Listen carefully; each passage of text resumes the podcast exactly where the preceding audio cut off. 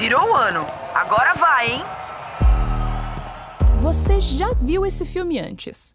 Basta o relógio marcar meia-noite do último dia do ano para que muita gente renove as energias para realizar os sonhos que anotou antes da virada. Fazer resoluções de ano novo é tão comum quanto a correria para comprar os presentes de Natal ou um amigo secreto com a turma do trabalho. E a lista costuma ser grande. Tem gente que quer mudar algum hábito, começar a fazer exercícios, iniciar ou concluir um curso, receber uma promoção, ganhar dinheiro, economizar, encontrar um amor. Ufa! Alguma dessas coisas está na sua lista? E se eu te dissesse que nem tudo isso aí é um objetivo?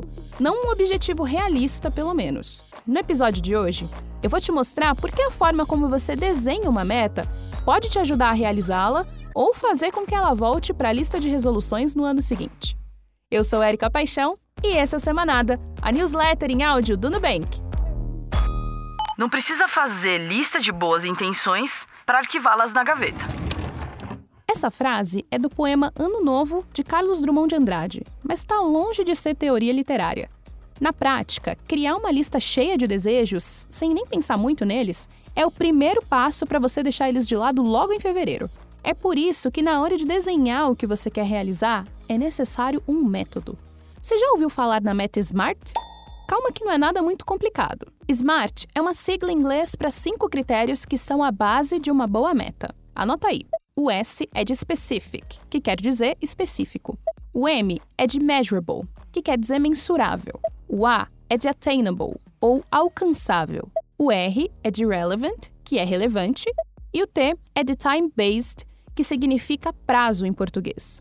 Resumindo, toda meta, para ser uma meta de verdade, tem que ser específica, mensurável, alcançável, relevante e precisa ter prazo para acontecer. Parece muita coisa, mas você só vai precisar de um tempinho a mais para transformar aquele seu sonho parado na gaveta em um objetivo realista. Comprar uma casa é meta? Hum, pensa comigo. Que ação é possível ser feita para atingir essa meta? É difícil definir uma que não seja compra em si, né? Sabe por que isso acontece? Porque esse objetivo ainda não tá com uma cara de objetivo de verdade. Ou seja, ele não é específico o suficiente. Comprar uma casa é muito amplo. Afinal, que casa? Aquela de um milhão de reais ou uma mais barata? Numa cidade grande ou no interior? O primeiro passo para transformar esse desejo em uma meta é usar o S do método SMART. Ou seja, é deixar essa ideia específica. E isso vale para qualquer objetivo. Quanto mais detalhado ele for, melhor. No exemplo da casa, ser específico é decidir se é uma casa mesmo ou um apartamento, o tamanho, a planta, a localização, um valor máximo, enfim, tudo aquilo que você não quer abrir mão nesse imóvel.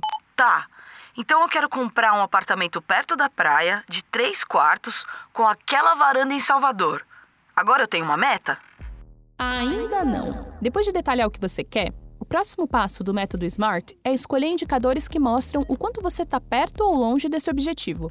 Vamos voltar para o exemplo do imóvel. Você definiu cada detalhe do apartamento dos seus sonhos. Como tornar esse objetivo mensurável, sabendo o valor dele?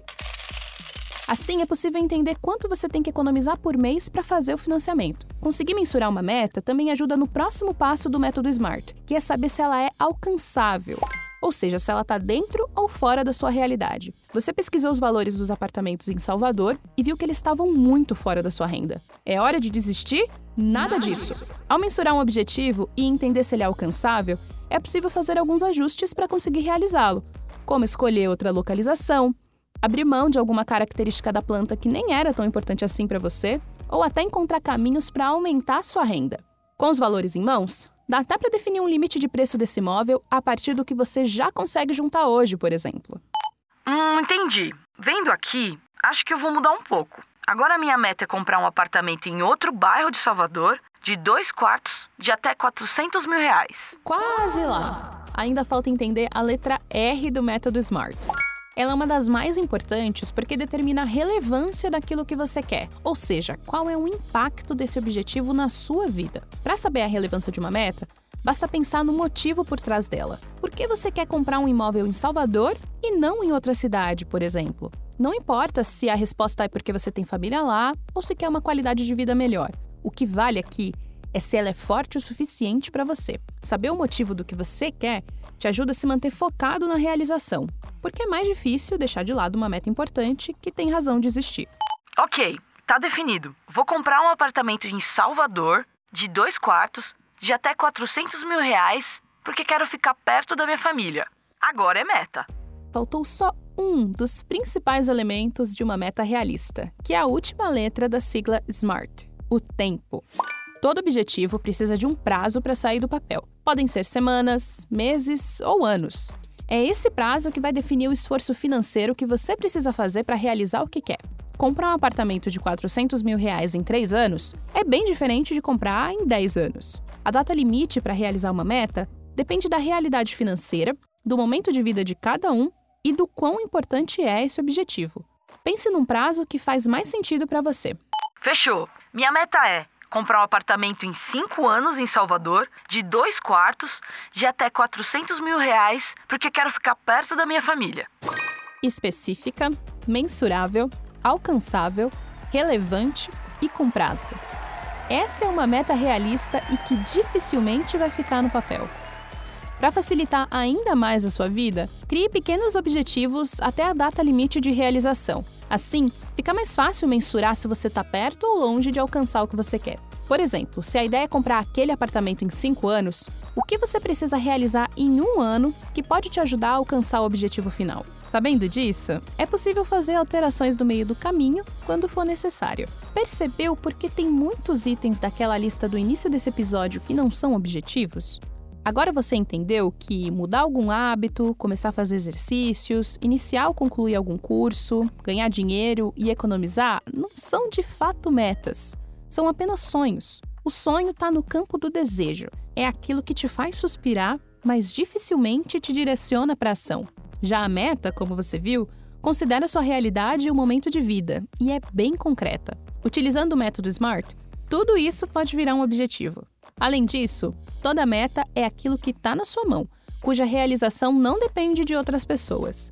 É por isso que itens como receber uma promoção ou encontrar um amor não podem ser objetivos, porque eles não dependem 100% de você. Claro que é possível criar uma meta smart que te ajude a ser promovido ou que te ajude a conhecer mais pessoas. Ainda assim, não tem como garantir que a promoção vai vir ou que aquela pessoa especial vai cruzar o seu caminho. Hum, nem criei metas de ano novo. Vou esperar para a próxima virada. Ei, não precisa esperar. Existe uma explicação para que a gente crie resoluções de ano novo, mas esse não é o único momento do ano para criar metas. Segundo a psicologia, os marcos temporais, como segundas-feiras, primeiro dia do mês e primeiro dia do ano, causam um efeito chamado fresh start, que em português pode ser traduzido como novo começo. Esse efeito explica que somos mais propensos a querer realizar o que queremos em momentos de transição ou início de novos ciclos, Alguns estudos sugerem que esse efeito do novo começo está relacionado com a forma como o cérebro organiza nossas memórias. Basicamente, a gente tende a criar narrativas divididas em capítulos, que marcam diferentes estágios da vida. Ou seja, cada vez que você passa por um momento que funciona como um marco, como um aniversário, a formatura da faculdade, uma mudança de cidade ou trabalho, é como se a mente ficasse fresca de novo, com mais energia e motivação para começar uma nova fase. Por isso, não precisa esperar o ano novo para sentir o efeito do novo começo. Dá para construir suas metas agora. Basta escolher um marco que faz sentido para você. Ah, e toma cuidado para sua lista de metas não ficar enorme, como a que você ouviu no início desse episódio. Estudos da economia comportamental já provaram que menos é mais. Você pode ter quantos objetivos quiser, desde que o prazo deles seja diferente.